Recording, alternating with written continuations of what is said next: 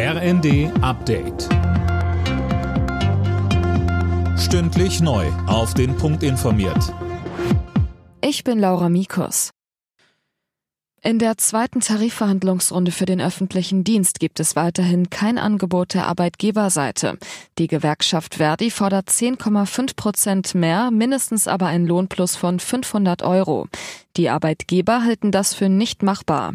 Wolf Rüdiger Michel, Vizepräsident der kommunalen Arbeitgeberverbände, sagt. Im Moment ist man natürlich noch sehr weit auseinander. Die Tarifforderungen sind ja nicht nur die 10,5 Prozent, die sehr gerne in das Schaufenster gestellt werden. Die Gesamtforderungen sind rund 15 Prozent. Das bedeutet für die Kommunen 15,4 Milliarden Euro. Das ist ein Paket, das so nicht zu schultern ist.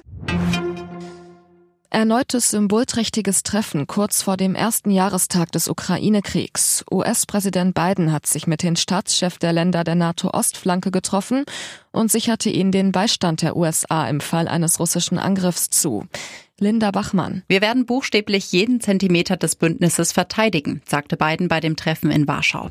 Er sagte in Richtung der Staatschefs, sie wissen besser als jeder andere, was auf dem Spiel steht, nicht nur für die Ukraine, sondern auch für die Demokratien der ganzen Welt. Auch NATO-Generalsekretär Stoltenberg war dabei. Er forderte nicht zuzulassen, dass Russland weiter die europäische Sicherheit untergräbt. Nach dem gewaltsamen Tod einer Fünfjährigen in Berlin ist Haftbefehl gegen den 19-jährigen Babysitter des Kindes erlassen worden. Das Mädchen war beim Spielen in einem Park in Pankow zunächst verschwunden und dann tot aufgefunden worden. Im Achtelfinal-Hinspiel der Champions League hat RB Leipzig unentschieden gespielt. Am Abend empfing die Leipziger zu Hause Manchester City. Der Endstand 1 zu 1. Gleichzeitig trennten sich Inter Mailand und der FC Porto 1 zu 0. Alle Nachrichten auf rnd.de